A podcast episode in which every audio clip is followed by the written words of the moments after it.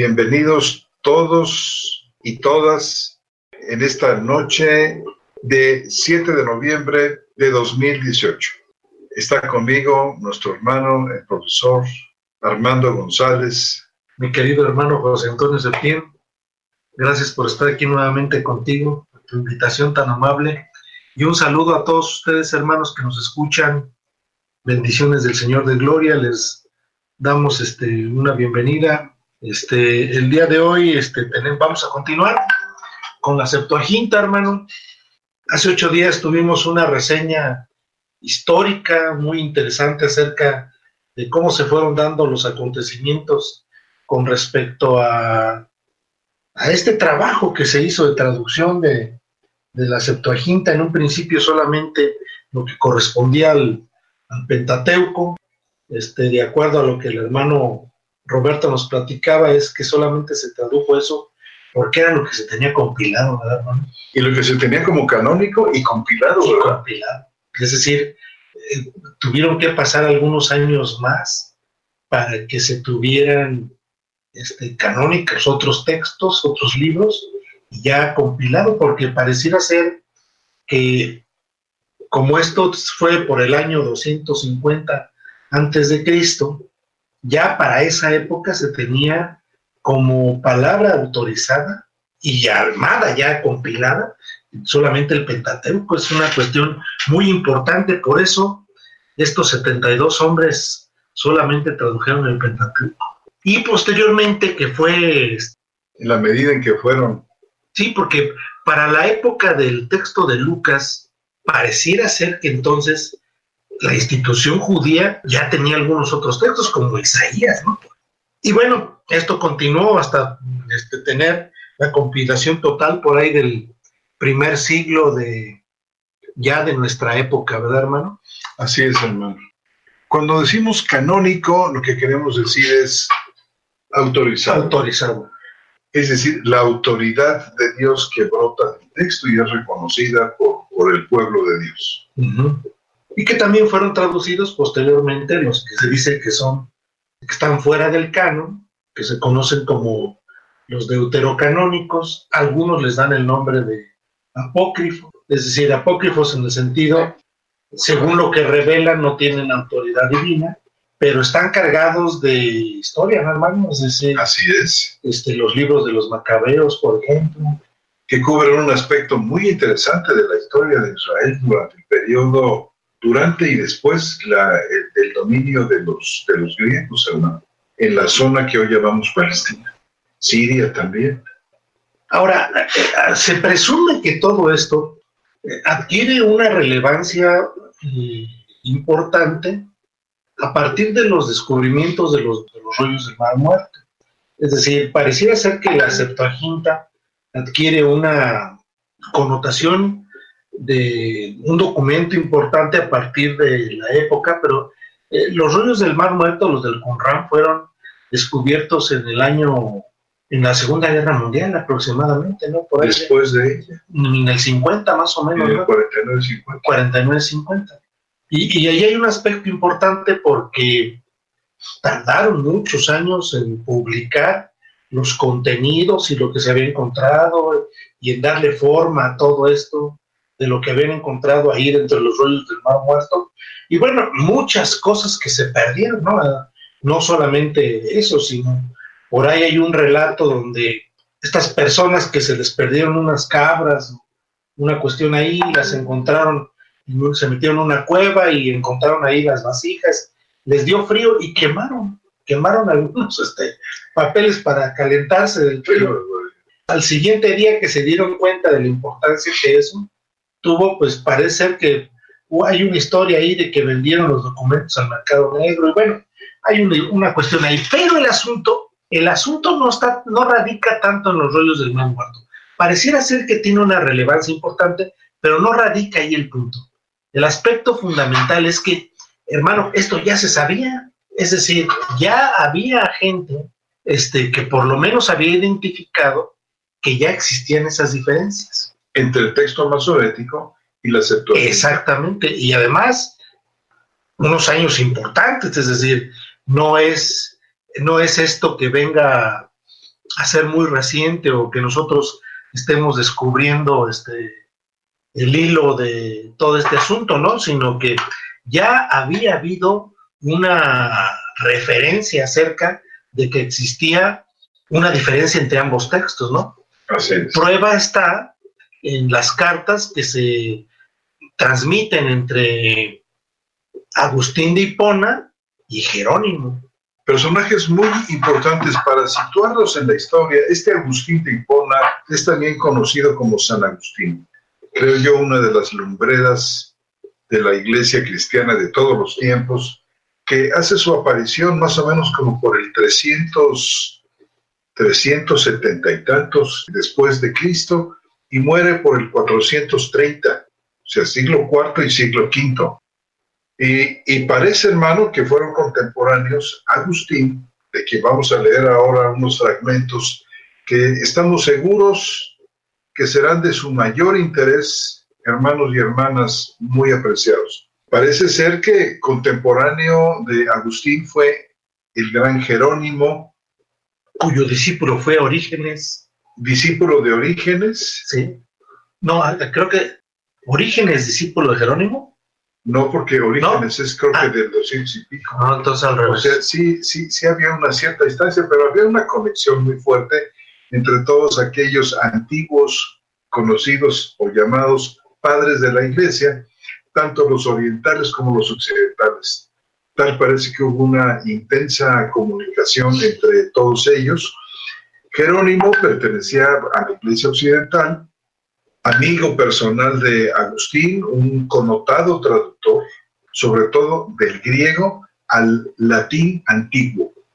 Jerónimo, sin embargo, se hizo famoso no por esta traducción del griego al latín antiguo, o al, latín, vamos a llamarlo, al latín de aquellos días, porque había un latín todavía más antiguo que Jerónimo, que es llamado el latín antiguo. Espero no confundir aquí, que en eh, latín es el, la vetus latina, el latín antiguo. Bueno, Jerónimo traduce al latín, pero lo interesante de Jerónimo es que traduce, y aquí, aquí está su obra magna, su opus magnum, la Vulgata.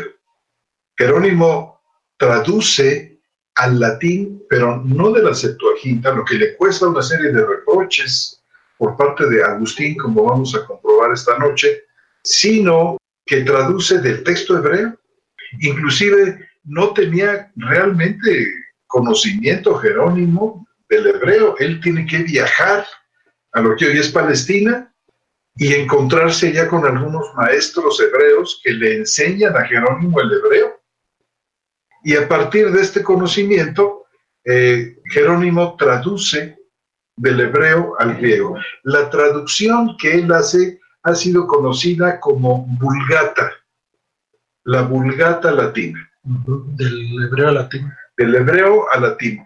Esta versión se impuso sobre la cristiandad occidental, no sobre la oriental, sino sobre la occidental, a partir de la orden, la instrucción del que entonces era obispo de Roma, quien tenía ya, eh, pues, los obispos de Roma tenían eh, se habían hecho importantes, de ahí de vino el papado, que realmente llegó a funcionar en tal eh, categoría hasta el siglo VI, hermano.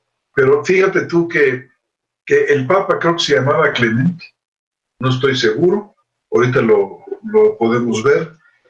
Él impuso en la cristiandad occidental el uso de la vulgata pero no sin grandes reproches y llamadas de atención muy severas por parte de Agustín, como yo creo que vamos a poder ver esta noche lo que significa, hermano, lo que tú decías hace, un momento, este asunto de las diferencias, de enumerar y comentar sobre las diferencias entre el texto masorético y, es decir, el texto hebreo masorético y la versión griega conocida como Vulgata, estas diferencias no son algo nuevo, no es una discusión de los últimos 50 años, ¿no? Es algo que, hermanos, que tiene más de 1500 años. O sea, nos remontamos a los días de Agustín y a los días de Jerónimo. Tú traes algo muy interesante ahí, ¿verdad? Vamos a, vamos a leer este, algunos fragmentos de las cartas, hermano. Que bueno, yo me acuerdo muy bien porque este, la primera vez que pude, les voy a hacer un poquito de remembranza. La primera vez que, que yo vine a la casa del hermano José Antonio de Ten, hace más o menos unos 29 años, me invitó a comer a su casa y me pasó a su biblioteca, una biblioteca hermosa que tenía el hermano, este, que sigue teniendo. Pero tenía dentro de la biblioteca un librero este, especial, un apartado especial, donde tenía una cantidad impresionante de los libros de Agustín. El hermano me decía, mira, esta es, este, estos son los libros de Agustín. No sé cuántos eran, ni no sé cuántos te faltaban, pero te faltaban muy pocos y tenías muchos, hermano. Dentro de toda esa colección de libros están las cartas que escribe Agustín. Y evidentemente vienen numeradas, están las cartas en los libros. No sé en qué libro, pero vienen este, por ahí. Pero ya, ya el día de hoy, con el acceso a que tenemos a tanta información, podemos tenerlas de manera muy significativa e importante, pero las cartas se pueden conseguir en las publicaciones que hay de Agustín. ¿Cuántos libros serían, hermano? Pues mira, creo yo que, bueno, yo llegué a juntar más o menos unos 42 tomos. Wow. Fíjate, de poco a poco, de poco en poco, uno aquí, otro allá, otro en un tiempo, otro en otro. Y bueno, para mí fue muy interesante porque cubre un periodo histórico de, inmenso valor doctrinal para nosotros los creyentes. ¿Cuántos serían en total los de Agustín? Han de ser por ahí, hermano, yo creo que han de ser unos 50 o 52 libros. Y fíjate que siguen, bueno, republicándose estos libros con, eh, con un esmeradísimo cuidado por parte de, de, la Biblioteca de Autores Cristianos, la famosa BAC, que ha producido una serie de ediciones científicas bilingües, eh, latín-español. Así como, por ejemplo, la historia eclesiástica de Eusebio de Cesarea, una obra muy importante porque también es del siglo IV y cubre los primeros 300 años del cristianismo con testimonios vivos, muy, muy, muy frescos, muy cercano a él en lo que cabe, la presencia de los apóstoles. Y la obra que ha presentado la DAC es muy notable porque es bilingüe. El texto griego y la traducción española, que son muy, muy esmeradas con introducciones muy importantes. O sea, es una obra muy seria y muy buena. No se me va a olvidar eso nunca. Bueno, dentro de esos libros vienen las cartas de Agustín. Y yo voy a dar lectura a un fragmento de la carta número 28. Esta carta número 28 está fechada por el año 392 y el lugar donde fue emitida la carta fue en Hipona. Por eso se conoce como Agustín de Hipona. En el norte de África. En el norte de África. Es una ciudad en el norte de África. Y le dice Agustín a Jerónimo, te pido, y te lo pide conmigo, la entera comunidad estudiosa de las iglesias africanas, que te animes a emplear tu esmero y trabajo en traducir aquellos autores griegos que se distinguieron en la exposición de nuestras escrituras. Puedes hacer que los conozcamos también nosotros y especialmente a ese quien tanto citas, Orígenes. En cambio, no quisiera yo que te ocupases en verter al latín las santas escrituras canónicas, a no ser al modo que empleaste en la traducción de Job así aparece, dice, así aparecerá por los signos que utilizas las diferencias que hay entre tu traducción y la de los 70, cuya autoridad es indiscutible, la de los 70. Eh, había traducido Jerónimo el libro de Job del hebreo. Sí, entonces este, al, latín. parte de lo que dice aquí es que, que empleó una serie de notación con asteriscos y, una serie de elementos para hacer notar las diferencias. Entonces, lo que le está pidiendo, dice eh, Agustín, dice, en cambio no quisiera yo que te ocupases en vertir a latín las santas escrituras canónicas, a no ser al modo en que empleaste en la traducción de Job. Así aparecerá por los signos que utilizas, las diferencias que hay entre la traducción y la de los 70, cuya autoridad es indiscutible. Cuya autoridad es indiscutible. Dice, nunca podré exagerar bastante mi admiración si los originales hebreos se encuentra algo que hayan omitido tantos traductores peritísimos en aquella lengua. No me atrevo a decir por mi cuenta si los 70 coincidieron nuevamente en, en su obra. O sea, mejor, el trabajo que hicieron fue mejor que si se tratase de un solo hombre, por acuerdo de cotejo y consejo, o por otra mayor coincidencia de inspiración pero creo que todos reconocen su preeminente autoridad en este oficio de traducir. Lo más, dice, lo que más me impresiona es que después de ellos, otros han traducido, ateniéndose rabiosamente, como se dice, al estilo y norma de las palabras y expresiones hebreas, pero no solo no coinciden entre sí, sino que omiten bastantes cosas que más tarde tenemos nosotros que discutir y exponer. O las escrituras son oscuras o son claras. Si son oscuras, creemos que también tú puedes equivocarte en ellas.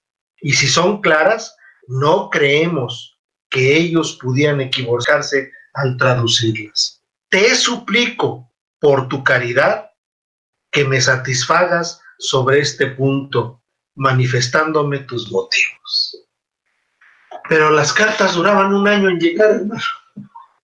Es decir, le enviaba una carta y tardaba un año en llegar.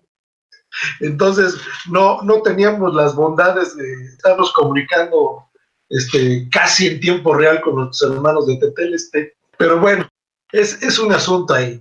Entonces, aquí lo que hace Agustín es de alguna manera hacer evidente la necesidad de darle valor que él se la está dando a la Septuaginta no dudando, dice, no dudando en el trabajo de los peritos, en hacer la traducción como si hubiera sido uno solo el trabajo que hicieron en ponerse de acuerdo y en tener tales traducciones. ¿Qué opinas, mi hermano? Ah, extraordinario, hermano. Un valor altísimo que tuvo la Septuaginta en la iglesia cristiana de entonces. Claro. Dice él que no duda la autoridad que tiene la, la 70. Y respalda yo creo que esta autoridad de los 70 por cuanto los apóstoles la utilizaron. Claro. Sí, muchos coinciden que fue la Biblia apostólica, entre ellos Agustín. No sé si tengas algunos ejemplos, hermano, que nos puedas mostrar. Sí, acerca de estas diferencias. Vamos a ir puntualizando algunas diferencias y seguir leyendo esta correspondencia, este, porque además este, se, se alzaron un poquito los ánimos entre ellos. Bueno, hermanos, miren ustedes, vamos a, ver una de estas muchas, muchas diferencias, ¿verdad, hermano? Claro. Algunas mesiánicas, algunas gentiles y otras no sé qué razón tuvieron de hacerlas. Pero de que tocaron todo el texto, está tocado todo el texto. ¿Te refieres a que los masoretas hebreos tocaron todo el texto. Sí, o sea, le metieron mano todo hay el texto. una cantidad impresionante de, modificaciones con respecto a la 70. Para nosotros, como yo ya lo había comentado, para nosotros desde nuestra perspectiva cristiana, es decir, desde este, nuestra posición evangélica, notamos claramente que hay una tendencia en algunos textos de corte mesiánico, es decir, quitándole al Mesías este, lo que, la prefiguración que decían las escrituras del Antiguo Testamento con respecto al que iba a venir, ¿no? Como los versículos que hemos tomado. Exactamente, como los que hemos venido este, citando de alguna manera. Entonces, adelante, mi hermano. Bueno, hermano, eh, vamos a ver una diferencia interesante entre la carta del apóstol San Pablo a los romanos en el capítulo 9 y versículo 33, quien cita Isaías 28, 16. Cita el apóstol Pablo de la Septuaginta judía. O sea, podemos hablar de la Septuaginta como Septuaginta judía. Una traducción del texto hebreo hecha por judíos. O sea, para que nadie, eh, digamos, llegue a desconfiar de que la Septuaginta es un trabajo gentil. Claro, absolutamente no. Es un trabajo judío. Es un trabajo de gente que amaba las escrituras y las conocía. Claro. Bueno, Romanos 9:33 ¿Cómo lees, mi querido hermano? Voy a leer desde el 31. Dice, pero Israel, que sigue la justicia de la ley, no la alcanzó en la ley. ¿Por qué? Porque no la seguían por fe, sino como por obras. Tropezaron en la piedra de tropiezo. Y el 33 dice, como está escrito, he aquí pongo en Sión piedra de tropiezo y roca de caída el que crea en él no será avergonzado. Fíjense la fraseología, el que crea en él. Esto dice el texto de la Septuaginta. El que crea en él no será avergonzado. Esta es una cita del profeta Isaías en el capítulo 28 versículo 16. El texto hebreo, el texto masorético, aquí en Isaías 28, 16, dice así. Por tanto, Jehová el Señor dice así, o Yahvé el Señor dice así. He aquí que yo he puesto en Sión por fundamento una piedra, una piedra aprobada, una, una piedra probada, angular, preciosa, de cimiento estable. El que creyere, no se apresure, o no será perturbado. También puede o no andará desorientado. Otra manera de, traducir aquí el verbo. Fíjense ustedes, el énfasis de este pasaje en la traducción de los masoretas es la piedra. Dice, he aquí yo he puesto en Sion por fundamento una piedra. Piedra probada, angular, preciosa, de cimiento estable. El que creyere no será perturbado, o no se apresure, o no vacilará, o no andará desorientado, el énfasis es la piedra, pero en la versión de la Septuaginta tenemos nosotros algo, algo diferente, hermano. No es la piedra, sino es él. En el griego dice ep afto, el que cree en él. Pistevon, un participio presente en voz activa, la típica construcción donde el verbo pistero va seguido de la, de la preposición epi, en dativo, y luego sigue el pronombre personal. Pistevon en afto. Pistevon ep afto. El que crea en él. Seguido, por supuesto, digo, antecedido todo esto por el artículo, o pistevon ep afto. El que cree en él, o el que está creyendo en él, que también puede traducirse de una manera como presente continuo, el que está creyendo en él o el que cree en él, dice no será, podemos decir aquí, pues avergonzado. Aquí la palabra catesgino, verbo puesto en vergüenza, confundido, todo esto quiere decir el que cree en él. No es la piedra, según Isaías, Isaías sino que aunque la Septuaginta menciona la piedra, esa, esta piedra, esta lithon que se menciona aquí, es identificada por el escritor de la Septuaginta con alguien, con él. Eb Sí, porque el, en él. el masoreta no dice, no usa el artículo en él. El pronombre. El pronombre, perdón. Dice lo siguiente. Por tanto, Adonai Yahvé dice así, y aquí yo pongo por fundamento en Sion una piedra, piedra probada, angular, preciosa, de cimiento estable, el que crea no será conturbado. Esto dice el texto masorete. El texto que cita Pablo dice ciertamente, he aquí pongo en Sion piedra de tropiezo y roca de caída. El que crea en él, el pronombre personal, no será avergonzado. ¿Te das cuenta, hermano, de la diferencia? Claro. O sea que los masoretas convirtieron la piedra no como una persona en la que se debe confiar. Y no se identifica la piedra en tanto que la Septuaginta, en varias citas, no solamente en esta, sino en otra, identifica y, en la interpretación cristiana de los apóstoles, esta piedra es Jesucristo. Él es la piedra de ángulo, él es la roca que hace caer. Es, por ejemplo, en la, en la primera carta de Pedro, es, es una referencia muy, muy clara. La roca que les daba agua. Además, la roca que les daba agua. En el, en el desierto de, seguían, que lo seguían como una roca. Primera de Corintios capítulo 10, se dan cuenta, hermanos, de la simbología, cómo es que, que en el Espíritu Santo estas escrituras del antiguo pacto vienen a tener su cabal y pleno sentido en la interpretación de los, de los apóstoles, enfocando los reflectores en la persona de Cristo mismo. Él es la roca por antonomasia y por excelencia. Así sea. Y aquí la, la tenemos, fíjate, la identificación de esa litos, de esa piedra, con respecto a alguien, con respecto a una, a una persona. Tocará a los escritores del, Nuevo Pacto traer a, una compleción magnífica esta interpretación y esta revelación. ¿Cómo traduce Natalio? ¿Te acuerdas? Natalio, no me acuerdo cómo traduce Natalio. Bien, vamos a leer otra fracción. Les pedimos que ahí pongan su atención, vamos a leer una carta más, una carta más de Agustín a Jerónimo. Vamos a leer un fragmento de la carta 71, fechada unos años después, aproximadamente. La anterior, la carta 28, es fechada en el 392.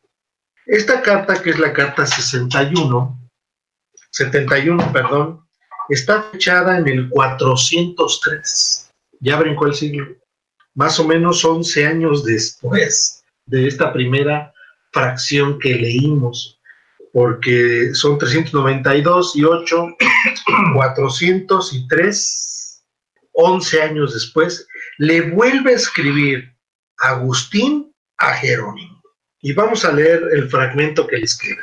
Dice, te he enviado ya dos cartas y no he recibido ninguna tuya He decidido pues enviártelas de nuevo, en la creencia de que no te han llegado. Más adelantito dice, en esta carta añado lo siguiente, más tarde supe que habías traducido del hebreo el libro de Job. Cuando ya teníamos otra traducción tuya del mismo profeta vertida del griego a latín. O sea, había, hubo dos traducciones. Una, una primera que fue del griego al latín y otra que tradujo del hebreo. Dice lo siguiente, en esta hacías notar con asteriscos las frases que había en el hebreo y faltaban en el griego, y con obeliscos las que se encontraban en el griego y faltaban en el original hebreo. Era tan meticulosa tu diligencia que en algunos lugares hay una estrellita en cada palabra para indicar que tales palabras se hallan en el hebreo, pero no en el griego. En cambio, en tu segunda traducción, vertida del hebreo, no se ve la misma fidelidad en las palabras esto turba no poco al que reflexiona. En la primera se colocan los asteriscos con la más escrupulosa puntualidad para indicar hasta, la más, hasta las más mínimas partes de la oración que faltan en los códices griegos y que se encontraban en los hebreos. En cambio, en la segunda traducción directa del hebreo, ha sido más negligente en procurar que tales signos aparezcan con sus correspondientes lugares. Quería yo citarte algún pasaje como ejemplo, pero hasta este momento no he podido tener el códice con la traducción del hebreo. No obstante, puesto que tu ingenio es extraordinario, opino que entenderás de sobra no solo lo que digo, sino también lo que te quiero decir. Así tú explicarás lo que me causa extrañeza exponiendo el motivo. Cierto, un poquito más adelante en la misma carta, dice lo siguiente. Cierto, más quisiera yo que tradujeses tan solo las escrituras canónicas griegas que corren bajo el nombre de los 70 traductores. Dice, me gustaría que tradujeras las 70 canónicos. Canónicos. Dice, cierto, más quisiera yo que tradujeras tan solo las escrituras canónicas griegas que corren bajo el nombre de los 70 traductores. La diferencia de criterio frente a la traducción griega de los 70 tenía para Agustín mayor importancia que para Jerónimo, pues sugería una inspiración divina. Además, Agustín pensaba, es un comentario de nuestro hermano, además Agustín pensaba que ya los apóstoles habían utilizado las 70 en su predicación. Resultaba superfluo, incluso injurioso, tener que depender del texto hebreo.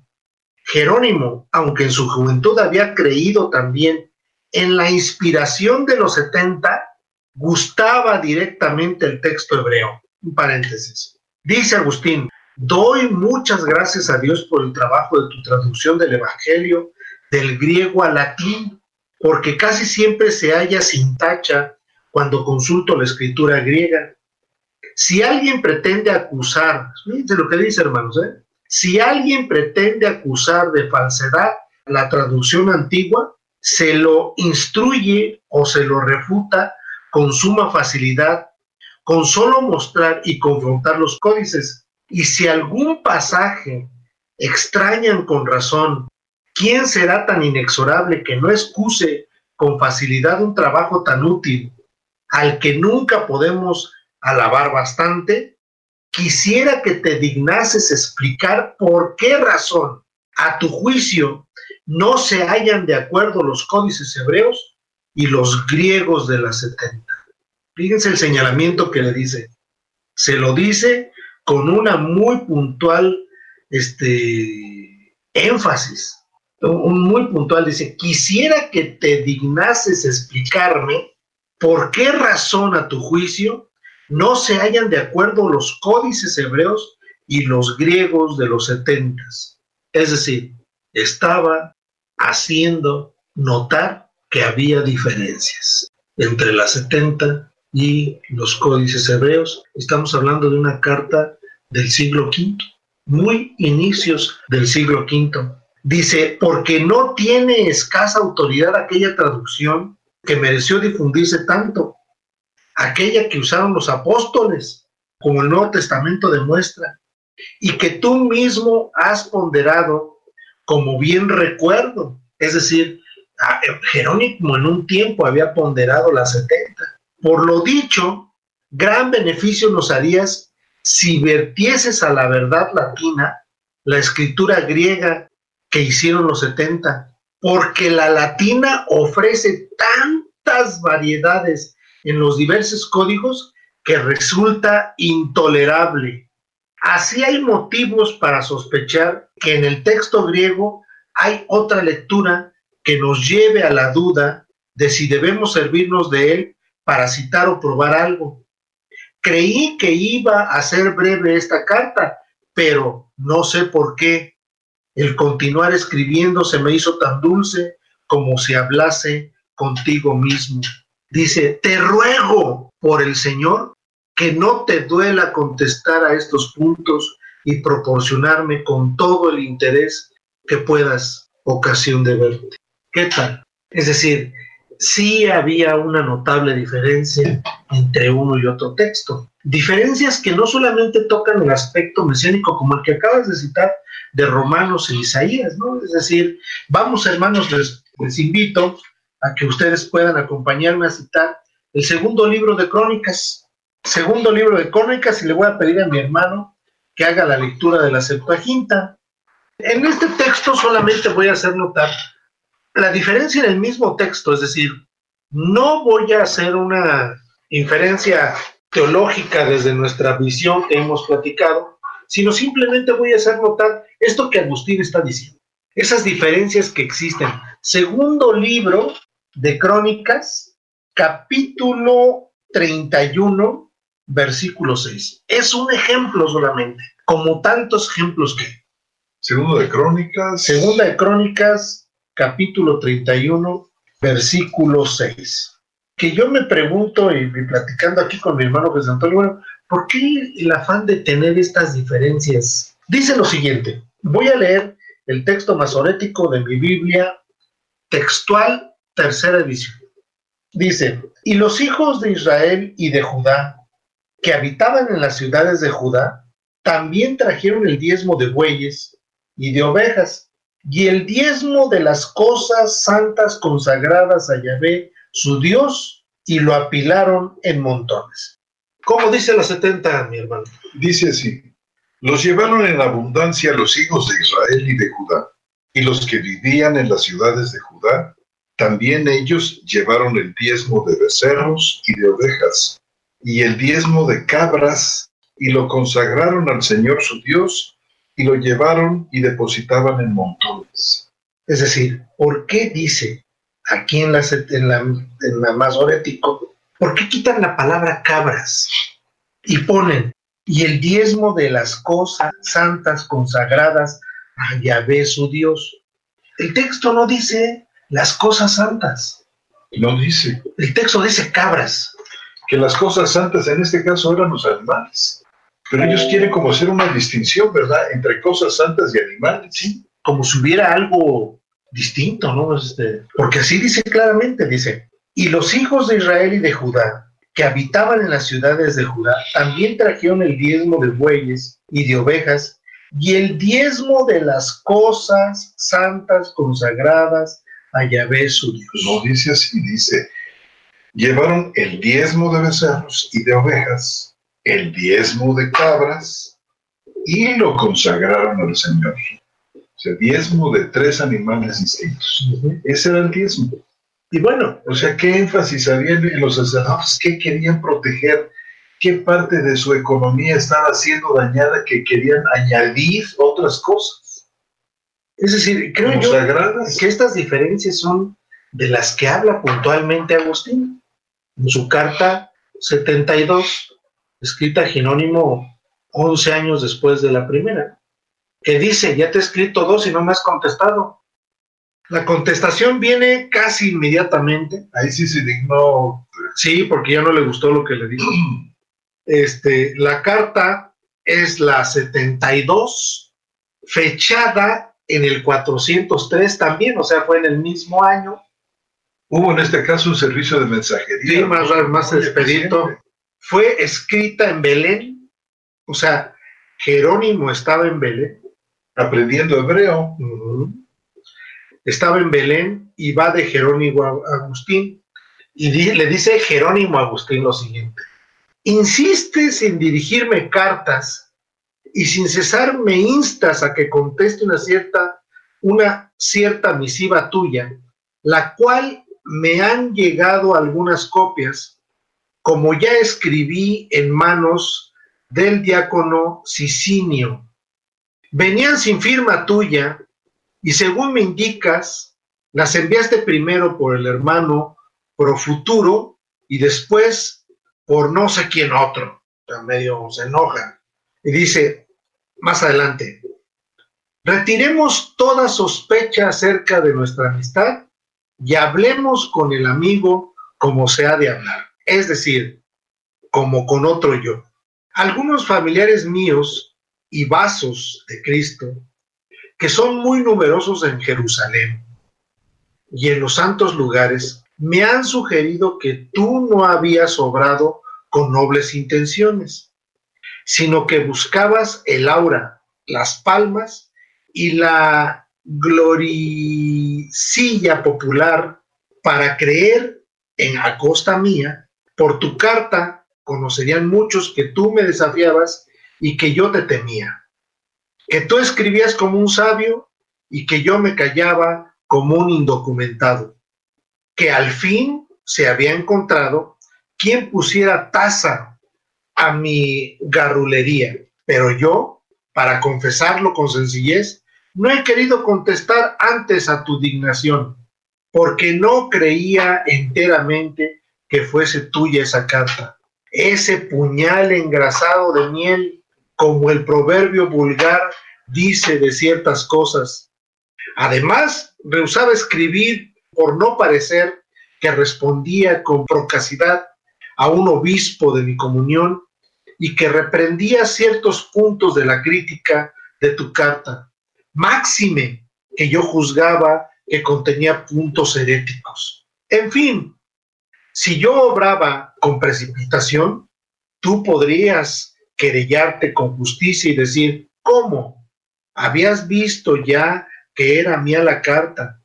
Y contestando en la firma los signos de una mano para ti conocida, ¿por qué si fuiste tan fácil para herir al amigo y has trocado en la injuria mía la malicia de un consejero? Por lo tanto, como ya te he dicho, envíame la misma carta firmada por tu mano o deja de molestar a un anciano que vive escondido en su celdilla. Si quieres ejercitarte u ostentar tu conocimiento, busca jóvenes elocuentes y nobles, pues cuentan lenguas que hay un sinnúmero de ellos en Roma. Esos podrán y osarán disputar contigo y llevar el yugo con un obispo en la discusión de las sagradas escrituras. Atañado fui, soldado, y hoy soy un veterano. Hay un tono este, no tan, tan de amigos, ¿verdad? Como, y, malinterpreta realmente Agustín, porque, vamos, como si quería destacarse Agustín y humillar a Jerónimo, pero yo, yo creo que esto no es así, sobre, sobre todo cuando leemos el resto de la correspondencia y los escritos de Agustín, no era este el tipo de persona. No. Entonces, evidentemente, bueno, hay muchas más cartas que hacen énfasis en estos puntos, hermano, o sea, hay muchos aspectos que tienen que ver con elementos, ¿no? Este, que notan este, esta diferencia que hay entre la, el texto masorético y la Septuaginta. No sé, hermano, ¿qué opines este, en citar un texto más? Y casi damos por concluido este, nuestro programa del día de hoy. Sí, eh, yo creo que posteriormente podemos leer, quizá en un próximo programa, algunos detalles más de esta correspondencia entre Agustín y Jerónimo, donde de manera muy puntual se destacan, hermano, este, opiniones y diferencias que generan diferencias eh, muy, muy importantes con respecto a esta situación. Bueno, a este trabajo de Jerónimo. Vamos a, citar un punto más de diferencia entre la versión 70 griega y el texto hebreo masorético. Les invito a que vayamos a la carta a los romanos para constatar esta diferencia. Romanos capítulo 10 y versículo 20. Vamos a citar el versículo 19 que forma parte de este contexto, que es el contexto, un pedacito de este, de este contexto.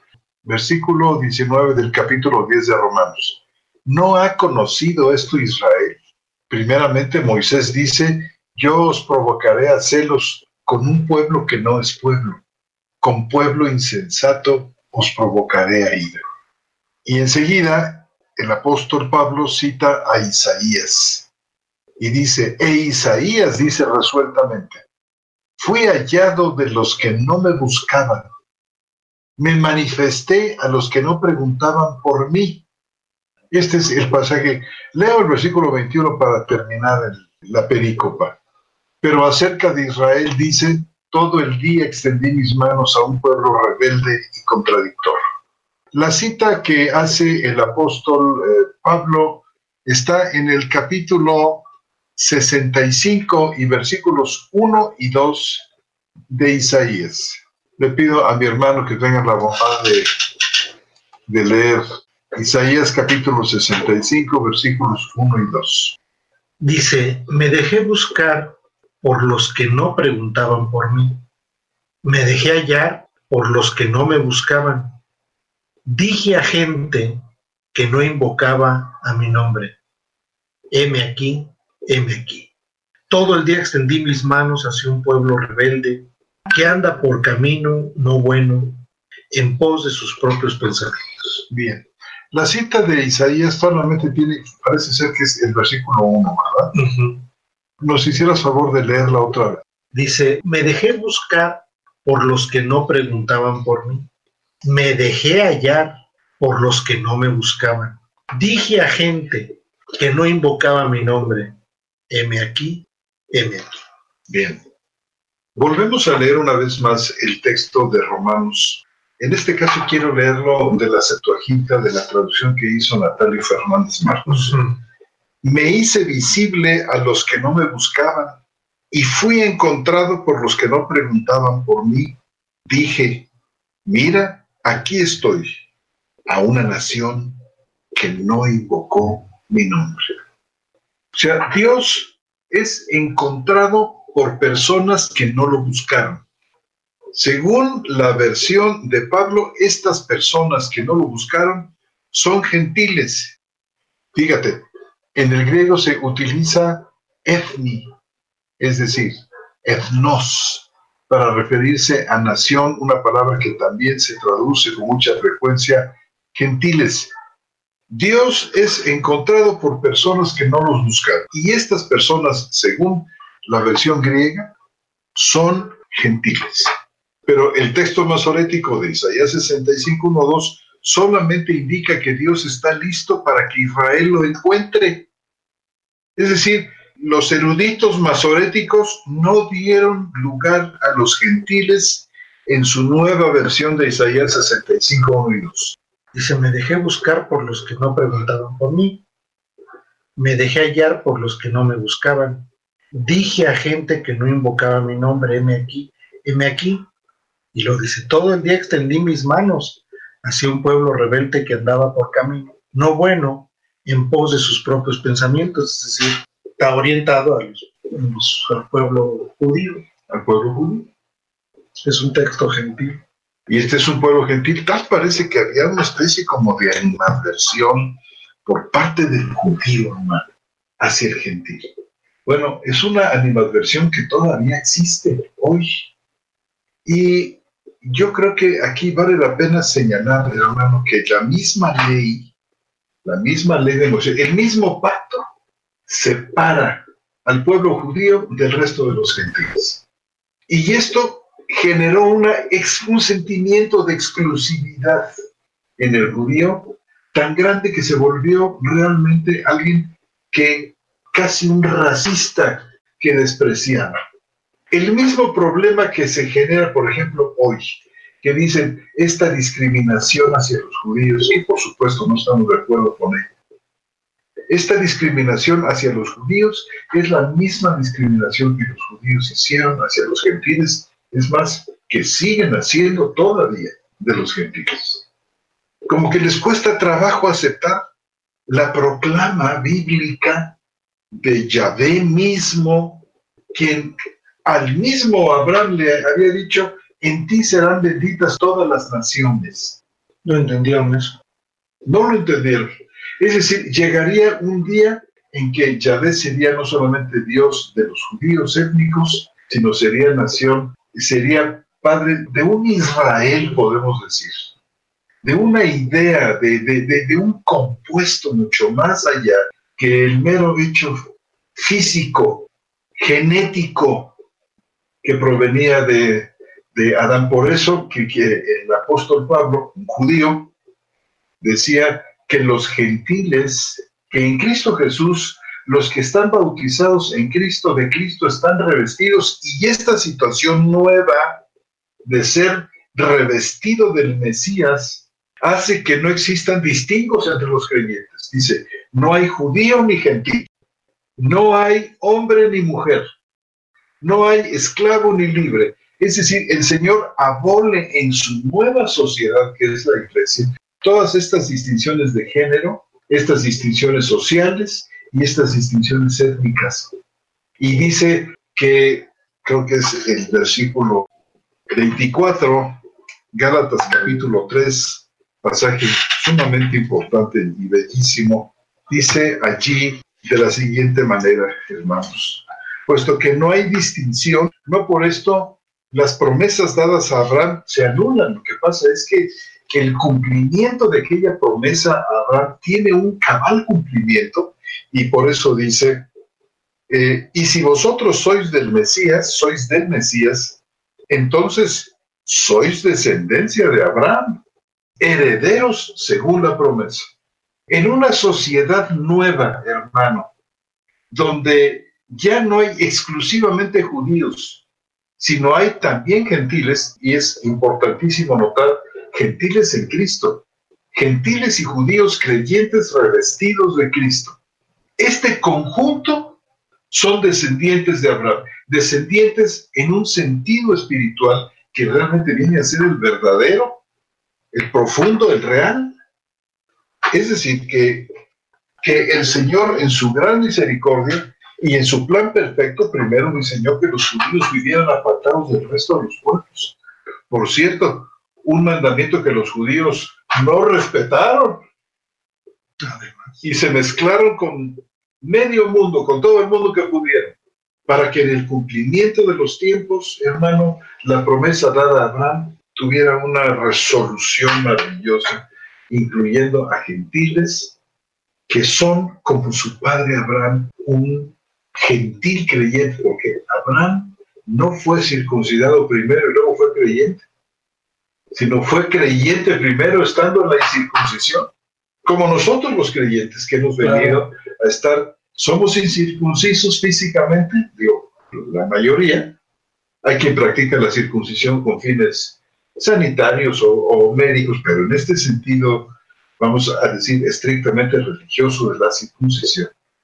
Hermano, realmente nosotros los gentiles hemos venido a estar circuncidados de la parte más vital e importante y para allá apuntaba la circuncisión física, a la circuncisión del corazón. Y aquí participan hombres y mujeres, hombres y mujeres que tienen su corazón circuncidado. O sea, esto es, esto es un plan magnífico, pero hubo una ceguera en Israel tan grande que se rehusaron a aceptar a los gentiles y dejaron de entender las promesas dadas a, Abraham hasta la fecha. Eso es lo que nosotros identificamos como desde nuestra perspectiva cristiana en la modificación del texto masorético con respecto a los gentiles. Exactamente. La vez pasada me parece que tú citaste, este, o, has citado sí, este, varios pasajes donde la presencia de los gentiles de plano es amputada del texto. Claro. Pregunta nuestra hermana Irma, saludos hermanos, entiendo que la Vulgata fue hecha a finales del siglo IV o allá por el 382, ya que el texto masorético vocálico corresponde a los siglos V y X después de Cristo, fue entonces la Vulgata una traducción en el antiguo pacto desde el texto proto-masorético, así es, así es. Una traducción del, del texto proso-masorético, es decir, un texto en el que solamente se presentaban consonantes pero no vocales, porque como bien dice nuestra hermana, la vocalización del texto corresponde a los siglos 5 al décimo después de Cristo. Muchas gracias, hermana Irma. Pues dejamos aquí nuestro programa Muchas gracias, hermanos. Gracias por su atención. Que Dios los bendiga. Y nos veremos, Dios mediante, el próximo miércoles en otra de sus charlas bíblicas. Buenas noches.